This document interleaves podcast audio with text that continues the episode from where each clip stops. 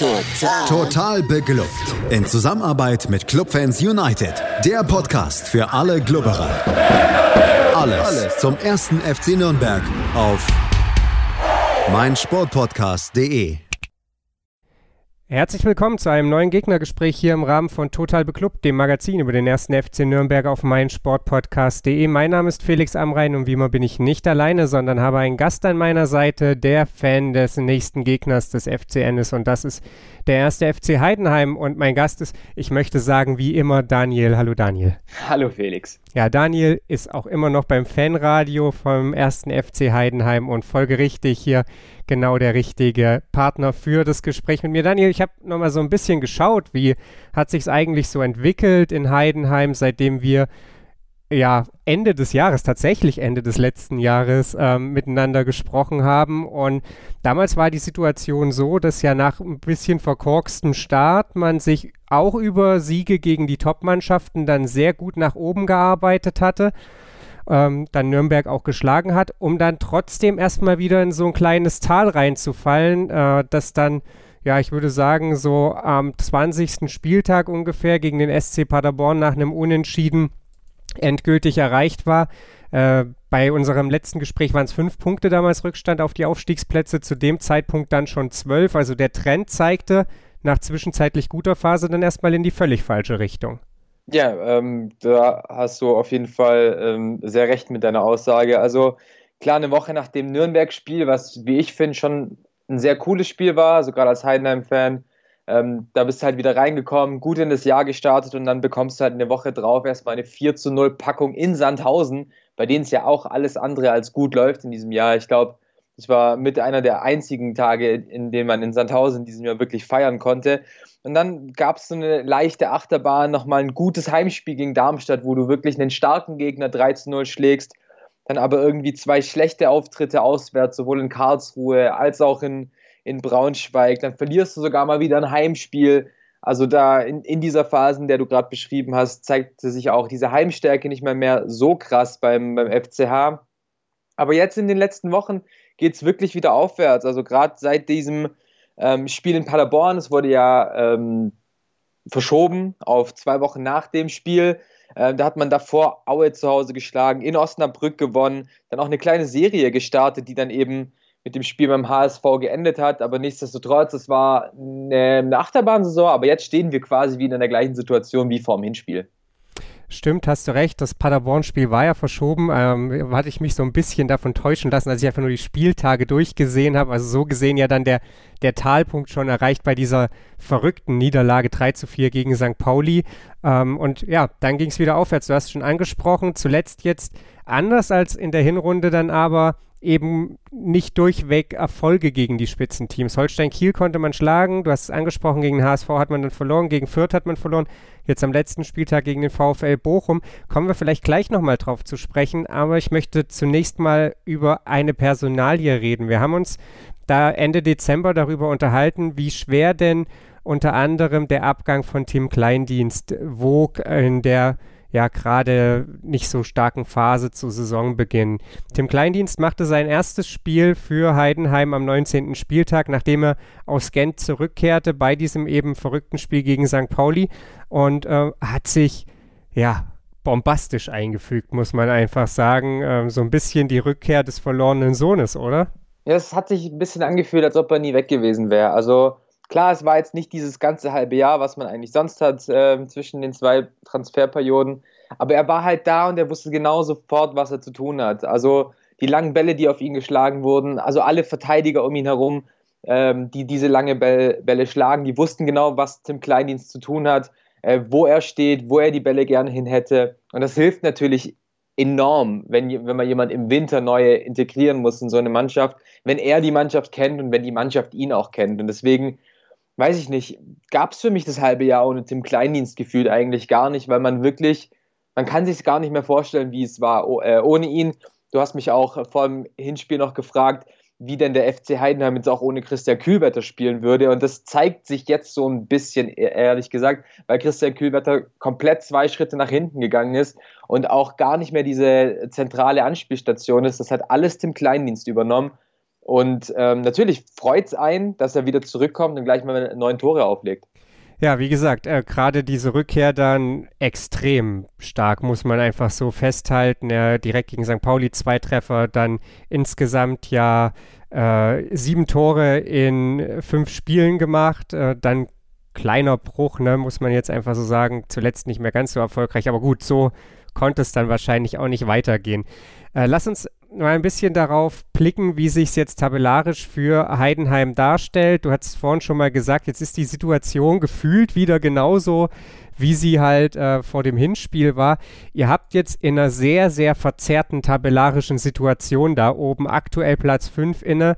Seid eine der wenigen Mannschaften oder sogar ja eigentlich die einzige außer dem VfL Bochum, die sich da im Aufstiegsrennen befinden mit 30 Spielen.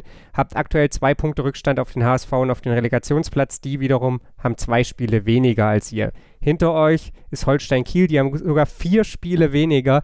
Äh, diese Situation ist, ist wirklich grotesk da oben, weil man sich auch kein richtig klares Bild machen kann. Ich habe mir vor dem Podcast äh, angeguckt, wie denn von 538 so die Vorhersage ist, wie wahrscheinlich es ist, dass Heidenheim noch aufsteigt und das wird mit unter einem Prozent beziffert. Ich glaube, letzten Endes trifft es das auch ganz gut, einfach angesichts der Tatsache, dass man mehr Spieler als alle anderen hat, aber ja noch Rückstand aufholen muss.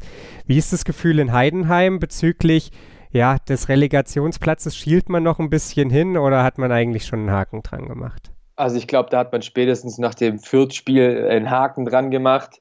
Ähm, wie du sagst, die Tabellensituation, die kann auch jeder lesen, dass man ohne diese vier Spiele Rückstand äh, auf Holstein, äh, die Holstein Kiel hat, nicht auf einem fünften Platz stehen würde, beziehungsweise gestern vor dem Spiel gegen den VfL war man ja sogar Vierter. Also hätte man das Spiel gewonnen, wäre es dann vielleicht nochmal ein bisschen, ja, ein bisschen mehr Aufbruchstimmung gewesen. Aber allein, dass man jetzt halt wirklich gezeigt hat, gegen Hamburg, gegen Bochum, auch gegen Fürth. Man hat nicht die Qualität, um mit den Top-Teams der zweiten Liga äh, mitzuhalten. Ich glaube, man ist einfach sehr, sehr froh, dass man dieses Transition Year, was man einfach hat durch die Abgänge von Dorsch, ähm, aber auch von Timo Beermann oder einem Sebastian Griesbeck, dass man die wirklich sehr gut aufgefangen hat, dass sich Spieler wie ein Jan Schöppner, der aus der vierten Liga kam, extrem gut entwickelt haben zu einem defensiven Anker im, im zentralen Mittelfeld.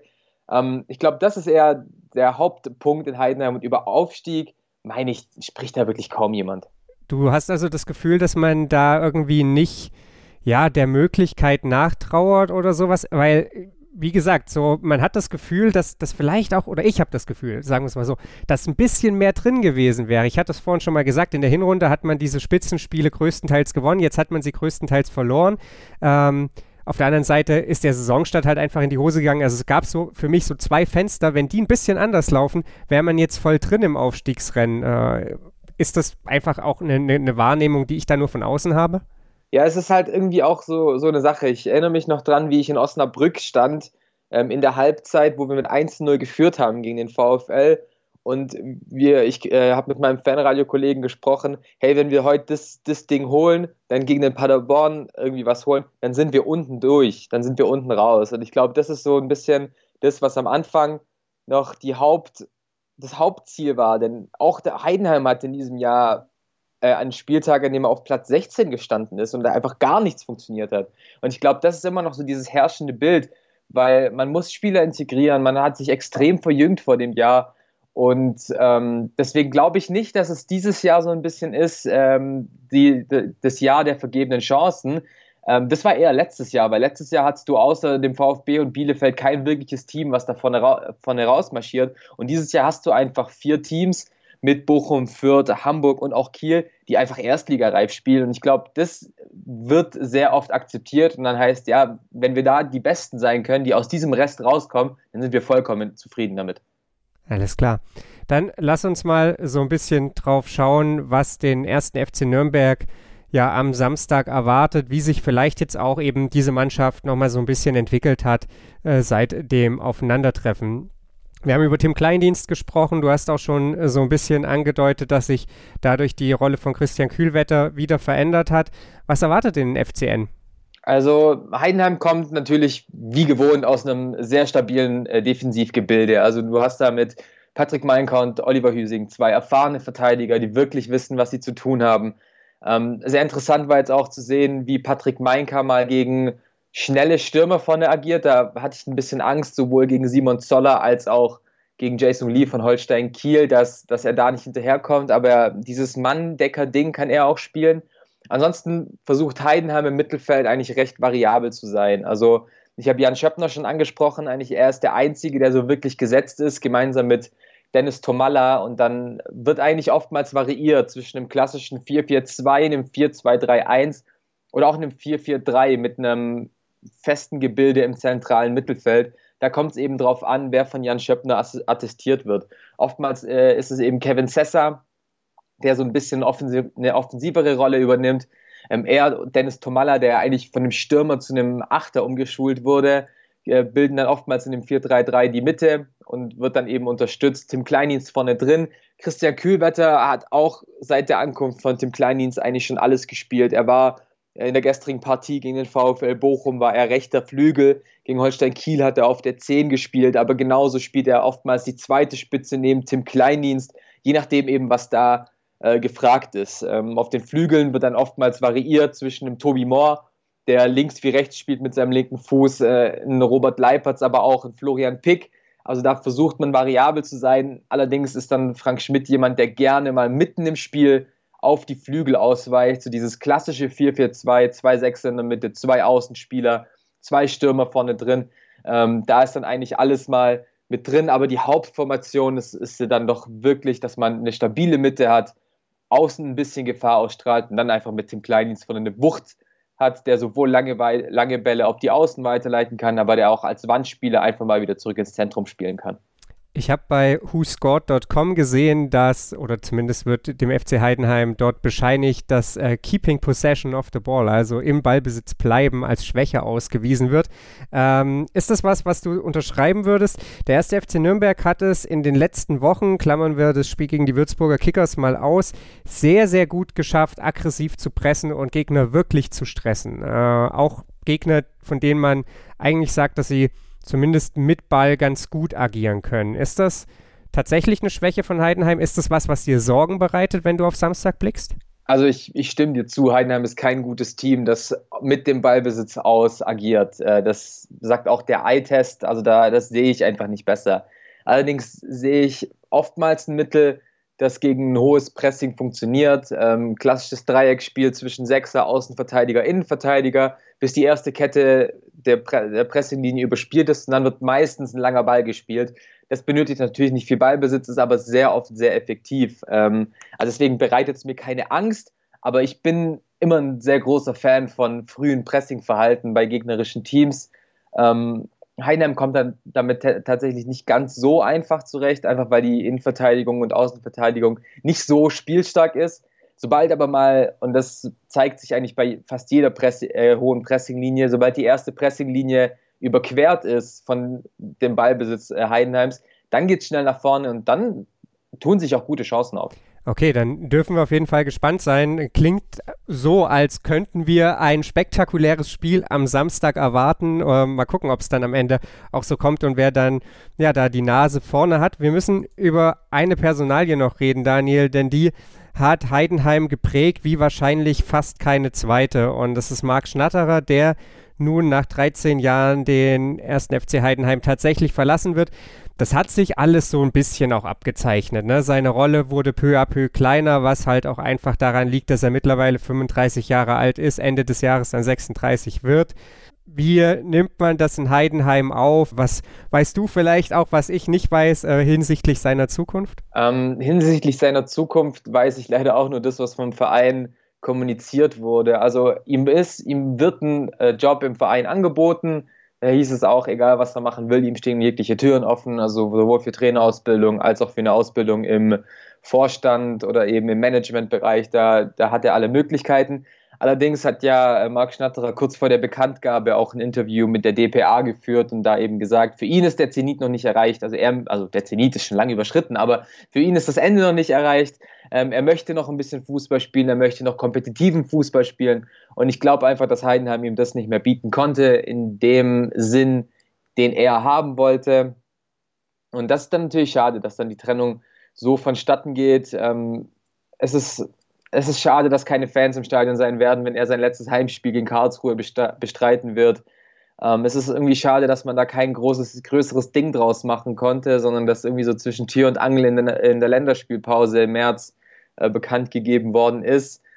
Ähm, deswegen ist, glaube ich, so die Stimmung in Heidenheim so ein bisschen Unverständnis für diesen Schritt. Äh, ich denke, sportlich ist es leider die richtige Entscheidung, denn ähm, das, was Marc Schnatterer will und ich denke, was ihm auch andere Vereine bieten können, ist einfach nicht mehr das, was Heidenheim ihm bieten kann, beziehungsweise ihm geben möchte. Und deswegen ähm, ja, hoffe ich einfach drauf, dass man irgendwie in anderthalb, zwei Jahren vor, vor ja, nicht ganz ausverkauftem Haus, je nachdem, was halt möglich sein wird, ihm noch ein schönes Abschlussspiel bereitet, weil dass er einfach nur so geht, heimlich still und leise, das wird natürlich nicht sein. Ähm, alles kleiner als ein richtiger Bang ähm, würde mich enttäuschen. Ja, nachvollziehbar, mehr als nachvollziehbar, denke ich. Du hast es angesprochen, letzten Endes äh, Quante Heidenheim vielleicht auch ja vor dem Hintergrund eben des sportlichen Erfolges äh, mag Schnatterer nicht mehr das bieten, was, was er möchte, wenn er Fußball spielen will. Also das meiste, was er diese Saison gespielt hat, sind 33 Minuten in einer Partie insgesamt. Ja, äh, ist das dann einfach nicht das, was, was er sich wahrscheinlich vorstellt. Und ja, dafür ist es dann als, als Bankhüter oder als, als Platzwärmer ist er dann wahrscheinlich auch ein Stück weit zu schade. Äh, und ja, mal gucken, wie die, wie die Reise dann von Marc Schnatterer aussieht und wo sie ihn noch hinführt. Und ja, dann hofft man natürlich, dass es da irgendwie noch eine, einen gebührenden Abschied für ihn geben kann. Äh, wie gesagt, letztes Heimspiel ist ja dann am 34. Spieltag gegen den KSC. Da wird es leider so nicht, nicht stattfinden können. Ich bedanke mich auf jeden Fall bei dir, Daniel, für deine Expertise rund um den ersten FC Heidenheim. Wir sind gespannt, wo äh, die Reise für den Verein hingeht und natürlich erstmal, wie es dann am Samstag beim ersten FC Nürnberg ausschaut. Und ja, dann wünsche ich euch eine entspannte Restsaison und dann vielleicht am Samstag den finalen Klassenerhalt. Und wir hören uns dann nächste Woche wieder hier bei meinsportpodcast.de, analysieren natürlich die Partie gegen Heidenheim. Am Dienstag steht ja auch schon das nächste Heimspiel für den FCN an. Dann ist das Nachholspiel gegen Holstein Kiel angesetzt. Also es bleibt pickepacke voll hier bei Total Beklubbt. Schatz, ich bin neu verliebt. Was? Drüben. Das ist er. Aber das ist ein Auto. Ja, eben. Mit ihm habe ich alles richtig gemacht. Wunschauto einfach kaufen, verkaufen oder leasen. Bei Autoscout24. Alles richtig gemacht. Wie baut man eine harmonische Beziehung zu seinem Hund auf? Puh, gar nicht so leicht. Und deshalb frage ich nach, wie es anderen Hundeeltern gelingt, beziehungsweise wie die daran arbeiten. Bei Iswas Dog reden wir dann drüber. Alle 14 Tage neu mit mir, Malte Asmus und unserer Expertin für eine harmonische Mensch-Hund-Beziehung, Melanie Lippisch. Iswas Dog mit Malte Asmus. Überall, wo es Podcasts gibt. Total. Total beglückt. In Zusammenarbeit mit Clubfans United. Der Podcast für alle Glubberer. Alles, Alles zum ersten FC Nürnberg auf meinsportpodcast.de. Schatz, ich bin neu verliebt. Was? Drüben. Das ist er. Aber das ist ein Auto. Ja, eben. Mit ihm habe ich alles richtig gemacht. Wunschauto einfach kaufen, verkaufen oder leasen. Bei Autoscout24. Alles richtig gemacht.